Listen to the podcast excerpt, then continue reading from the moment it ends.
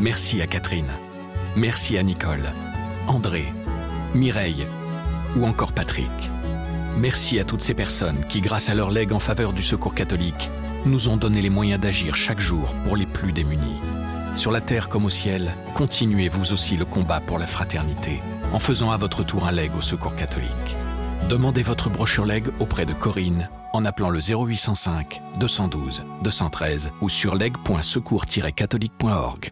Vers la fin de journée du premier jour, j'ai euh, vu euh, une, une femme s'avancer à la barre de la cour d'assises et ensuite elle a jeté un regard dans le box, elle a regardé les accusés, elle me dira plus tard que c'était pour euh, leur dire qu'on existe, je cite.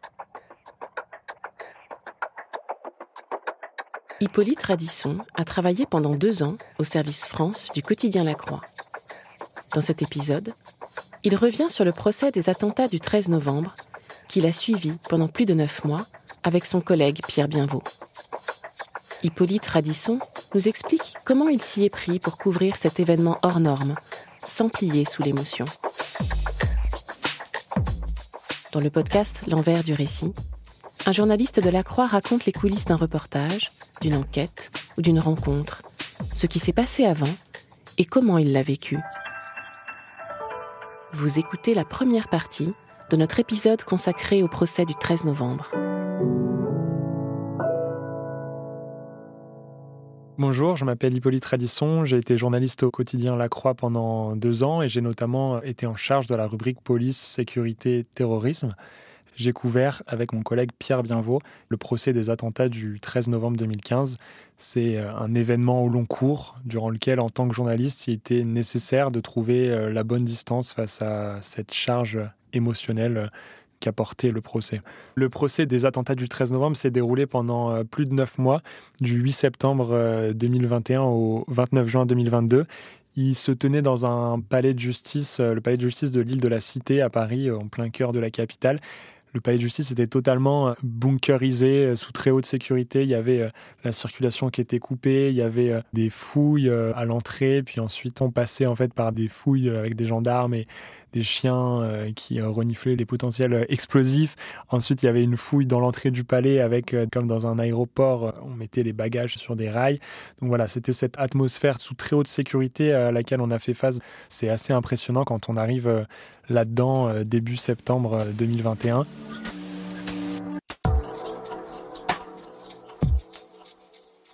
Et à l'intérieur de ce palais de justice, il y a une salle d'audience qui a été créée pour l'occasion. Elle fait 550 euh, places, une salle de bois clair très grande avec un box vitré dans lequel vont prendre place les, les accusés. Il y a des places prévues euh, pour la presse au fond euh, à droite avec un nombre limité de places. Il y a les places pour les victimes, bien sûr, les avocats des deux parties et puis pour toute la cour. Donc c'est dans cet écrin dans la salle des pas perdus du tribunal euh, qu'on prend place, il y a des vitres euh, qui euh, nous laissent voir la partie ancienne du tribunal, donc des grandes statues. Et nous, on est dans cette salle moderne qui a été pensée hein, pour la sécurité, mais aussi pour le confort de ces personnes qui vont passer des mois dans cette aventure judiciaire. On a aussi, en tant que journaliste, une salle de retransmission, c'est la salle des criers.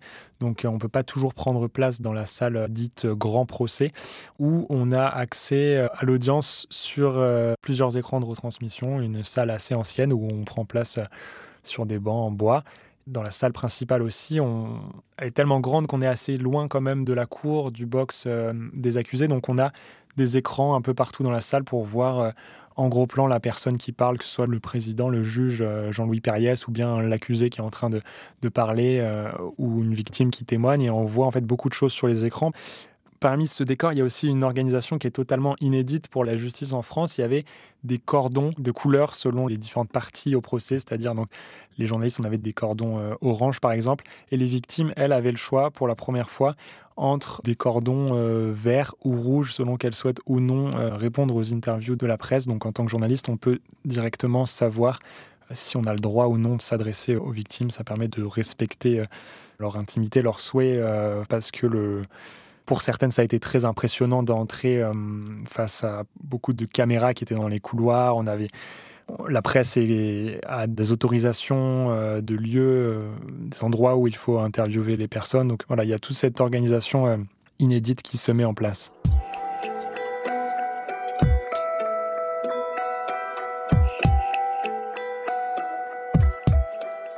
Ce procès, il se déroule pendant euh, quasiment dix mois.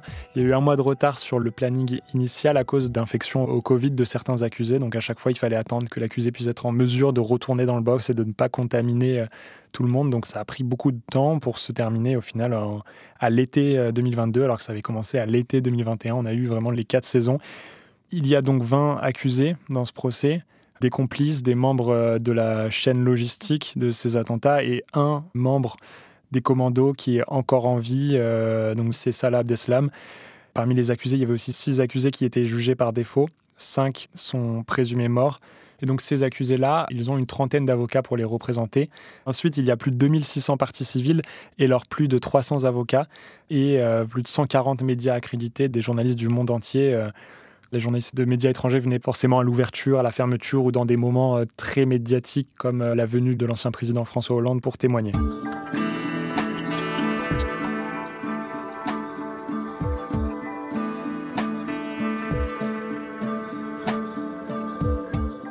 Le premier jour, le 8 septembre 2021, c'est la première audience. Il y a beaucoup d'agitation, beaucoup de monde, euh, beaucoup de journalistes ont fait le déplacement aussi, et des victimes, et aussi beaucoup d'avocats euh, dans la salle. C'est une audience qui est plus procédurale. Les accusés doivent décliner leur identité. Les parties civiles ou leurs avocats sont appelés à la barre pour s'enregistrer en tant que partie civile ou se constituer partie civile, c'est-à-dire prendre partie à, à la procédure en s'identifiant en tant que victime directe ou indirecte de l'acte de terrorisme et donc pouvoir euh, prendre part au procès. Et donc là, dès ce premier jour, il y a eu euh, un événement majeur, c'est euh, la prise de parole de Salah Abdeslam, qui, durant des années, avait gardé le silence durant l'enquête, durant l'instruction judiciaire. Donc tout le monde, tous les médias et certaines victimes étaient à l'affût de ces déclarations. Et cette première journée est marquée en fait par ce qu'une partie de la presse a qualifié de provocation, c'est-à-dire euh, l'accusé répond au, président qui lui demande son métier, il lui dit j'ai délaissé toute profession pour devenir un combattant de l'État islamique. Donc voilà une déclaration qui a glacé euh, la salle d'audience. Ensuite il y a une petite suspension de séance parce qu'un des accusés fait un malaise. Et là au retour de la suspension, l'audience reprend et euh, quelques minutes après, Salah Abdeslam se lève très agressif il est dans le box vitré des accusés. On connaissait pas vraiment son visage, parce qu'on avait des photos qui étaient euh, anciennes. Et en fait, il a, après des années d'isolement, le visage qui est assez pâle, des cheveux euh, très longs. Il crie dans le box, ça glace euh, l'auditoire. Il dénonce ses conditions de détention. Il dit Ça fait plus de six ans que je suis traité comme un chien il déverse en fait toute une diatribe face au président de la cour d'assises. On a l'impression de percevoir de la haine dans ses yeux. Enfin voilà, on voit sur les écrans distinctement en gros plan quelqu'un dont on a beaucoup entendu parler. Et là, il est euh, face à nous. Donc c'était assez euh, impressionnant pour tout l'auditoire, je pense. Et là, le juge lui répond, on n'est pas dans un tribunal ecclésiastique et il essaye de calmer les choses et d'apaiser euh, parce qu'on sait qu'il va y avoir ensuite de longs mois de, d'audience. Et Abdeslam, dans les premiers jours, va multiplier ses interventions intempestives. Il va dire, par exemple, je ne cautionne pas votre justice. Et donc là, c'est vrai que sur les bancs de la presse, comme sur d'autres bancs, sûrement, on se dit qu'il ne va sûrement pas collaborer. Il va rester dans cette attitude de défiance et de non-participation euh, au procès.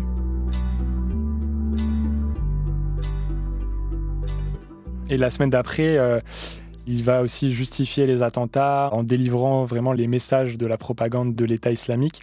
donc là, c'est un peu le premier débat éthique et déontologique, journalistiquement parlant, qui se pose à nous comment est-ce qu'on va rendre compte de ces déclarations qui sont importantes, puisque c'est un accusé euh, qui a euh, déposé euh, les kamikazes du Stade de France le 13 novembre, qui a été membre de la cellule. Et donc on va se demander comment est-ce qu'on va faire part de cette actualité sans pour autant lui offrir une tribune et offrir une tribune aux idées qu'il développe face à la cour d'assises et à la justification des attentats. Donc c'est un débat qu'on a très vite on va euh, forcément en faire part, mais on se dit qu'il faut peut-être éviter de titrer en citant euh, ces déclarations.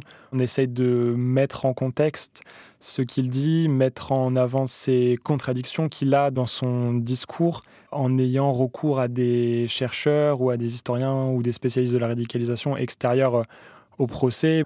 C'est d'autant plus important qu'il y a beaucoup de mystères qui entourent le personnage et, notamment la question de la ceinture explosive qui portait euh, ce soir-là et qu'il a euh, déposé euh, dans une rue en banlieue parisienne. la question qui reste sans réponse de savoir s'il a actionné ou non, s'il a tenté euh, de euh, commettre un attentat suicide euh, ou non.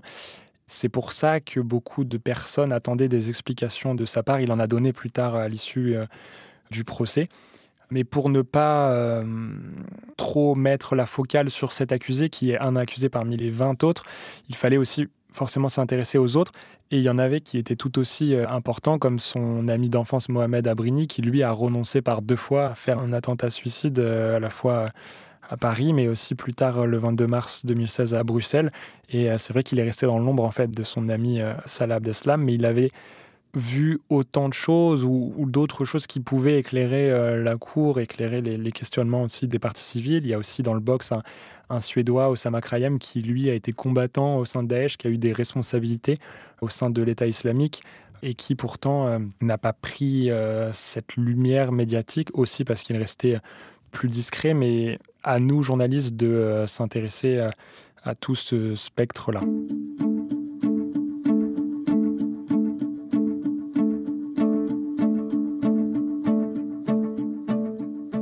Ce premier jour du procès, je cherchais à rencontrer euh, une victime, une partie civile, pour pouvoir la suivre durant tout le déroulement du procès. L'objectif n'était pas de suivre un président ou une présidente d'association de victimes, parce que ce sont des personnes déjà très identifiées, très interviewées et qui euh, potentiellement allaient déjà être euh, suivies par d'autres médias. Donc je suis allé, premier jour du procès, dans cette optique de trouver des nouvelles euh, personnes qu'on n'avait pas forcément entendues. Il n'y avait pas beaucoup de personnes qui avaient un cordon euh, vert autour du cou, donc qui étaient euh, d'accord pour répondre aux questions. Et vers la fin de journée du premier jour, j'ai vu une femme s'avancer à la barre de la cour d'assises parce qu'elle n'avait pas d'avocat. Donc elle devait elle-même décliner son identité, confirmer qu'elle voulait être partie civile à ce procès-là. Quand elle est sortie de la salle d'audience, je, je, suis directement allé la voir parce que je voyais qu'elle avait un cordon vert donc cette femme s'appelle euh, Linda, elle a 41 ans. Ce jour-là, elle était habillée entièrement en, noir, elle avait un masque noir, euh, une tenue entièrement noire, elle a des cheveux euh, sombres aussi. Elle était d'accord pour me parler. En fait, elle venait donc de, de s'avancer, de décliner son identité. Et ensuite, elle a jeté un regard dans le box. Elle a regardé les accusés. Elle me dira plus tard que c'était pour leur dire qu'on existe, je cite, et donc là, euh, je parle à Linda, elle accepte de répondre à mes questions. Elle me raconte qu'elle était au Bataclan le, 13 novembre 2015, qu'elle était euh, dans la fosse du Bataclan quand les terroristes sont arrivés. Donc elle a passé en fait un peu plus d'une heure couchée sur le ventre dans la fosse en faisant la morte pour ne pas être aperçue et ne recevoir de balles. Elle n'a pas été blessée euh, physiquement. Elle a pu être extraite par les services de police quand ils ont pu extraire des premières euh, victimes de la salle, euh, alors que la prise d'otage se déroulait euh, encore. Et donc c'est une personne qui est blessée psychiquement et, pas physiquement. Elle me dira d'ailleurs qu'elle a du mal à se considérer comme une victime, à se définir par ce terme.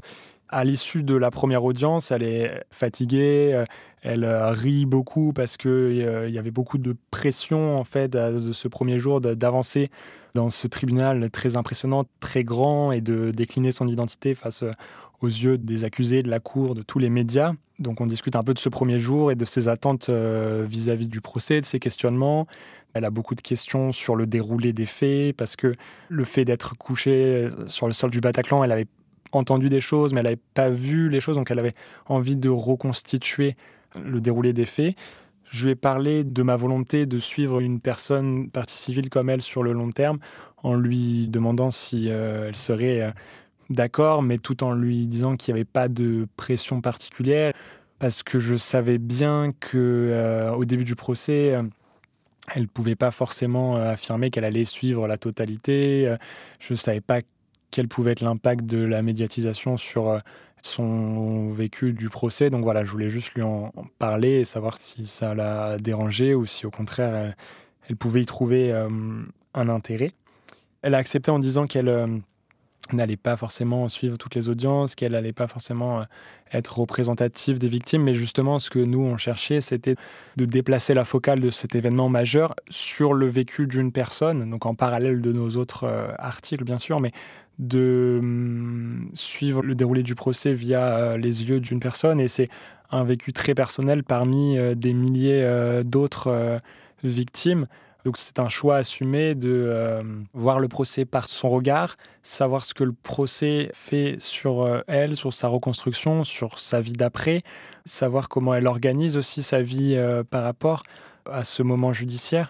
En fait, elle habite au Havre, elle travaille en tant que juriste. Au début, elle pense ne suivre que des audiences assez techniques, par exemple des dépositions d'enquêteurs, pour comprendre euh, ce qui s'est joué, comment les cibles ont été choisies, euh, quand, à quel moment. Finalement, elle va euh, suivre le procès dans sa longueur en ne ratant quasiment aucune journée, notamment grâce à la web radio, là aussi un dispositif inédit qui a été mis en place pour ce procès. Il s'agit donc de la retransmission en quasi direct, avec 30 minutes de différé, des débats en ligne sur Internet pour les parties civiles uniquement, avec des codes sur un site sécurisé qui permet en fait de suivre les débats à distance parce que toutes les victimes euh, n'habitent pas à Paris ou en région parisienne. C'est le cas par exemple de Linda et que les audiences durent euh, longtemps et sur un temps très long. Donc Linda me, racontera qu'elle euh, écoute parfois les audiences en étant au travail, qu'elle est surprise par la sonnerie du tribunal qui annonce le début de l'audience et qu'elle sursaute parce qu'elle a les écouteurs depuis plusieurs minutes sur ses oreilles, mais qu'on n'a pas d'indication du début de l'audience. Et en fait, ça va rythmer sa vie pendant quasiment un an, ses audiences. Elle fait des allers-retours aussi euh, à Paris parce que elle trouve que c'est toujours plus intéressant. En tout cas, on, est moins passif, euh, selon ses termes, quand on va dans la salle d'audience euh, directement. Elle va avoir un moment, une saturation un peu de ses audiences au début de l'année 2022 où elle va un peu moins écouter, mais puis elle va finalement reprendre le fil très vite. Donc on échange avec Linda euh, quand elle est au tribunal ou euh, par téléphone ou bien euh, par mail dans le but de réaliser plusieurs articles au fur et à mesure de, de l'année sur ses ressentis face au procès et puis comment elle, elle le vit personnellement.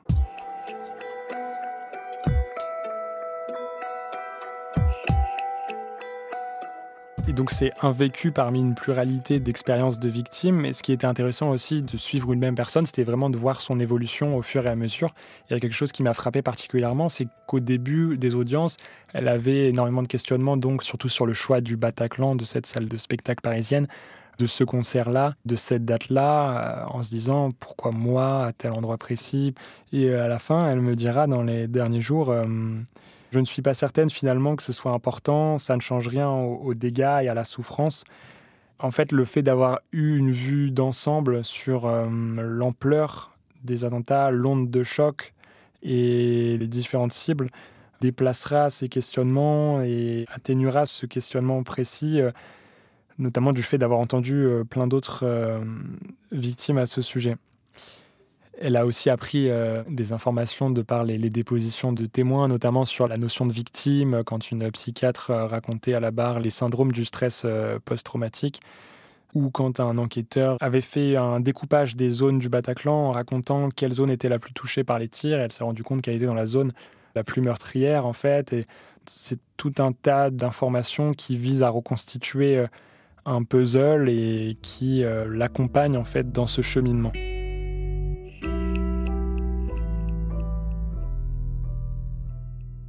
Linda, elle n'a pas choisi de parler, de faire une déposition euh, à l'audience, mais euh, plus de 400 victimes ont choisi de le faire parce qu'elles avaient euh, l'opportunité de le faire.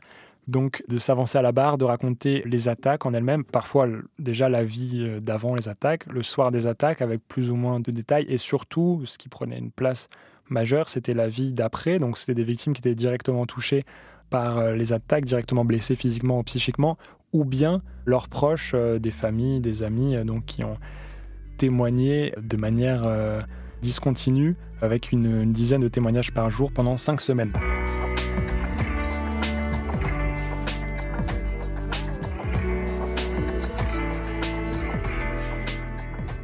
Vous venez d'écouter la première partie de l'épisode de l'envers du récit consacré au procès des attentats du 13 novembre. L'ensemble des articles d'Hippolyte Radisson sur ce sujet est disponible dans le texte de description de ce podcast. Retrouvez dès maintenant la seconde partie de cet épisode sur toutes les plateformes de podcast, sur le site et sur l'application La Croix.